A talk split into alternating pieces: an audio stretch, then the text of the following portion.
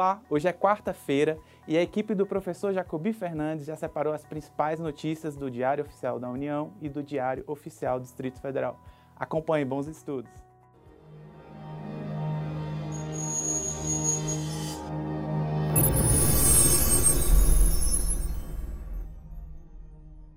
Destaque do Diário Oficial da União de hoje é que o Sistema Integrado de Nomeações e Consultas avaliará indicados a cargos de confiança e funções comissionadas no âmbito da administração federal. O Instituto Nacional de Tecnologia da Informação publicou procedimentos para o pedido de acesso à informação regras para inscrição de motorista de Uber, Cabify e outros aplicativos na Previdência Social.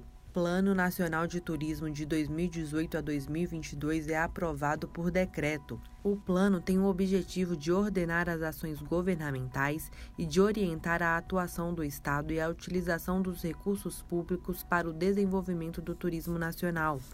A NTT criará canal de denúncias de descumprimento de piso mínimo de transporte de cargas.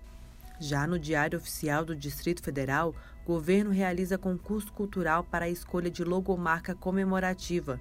A logomarca criada terá como tema a comemoração aos 60 anos da região administrativa do Cruzeiro. Para mais informações, acesse o nosso portal Resumo DOU. O destaque de hoje é que o relator da nova lei de licitações apontou avanços no projeto e agora tenta acordo.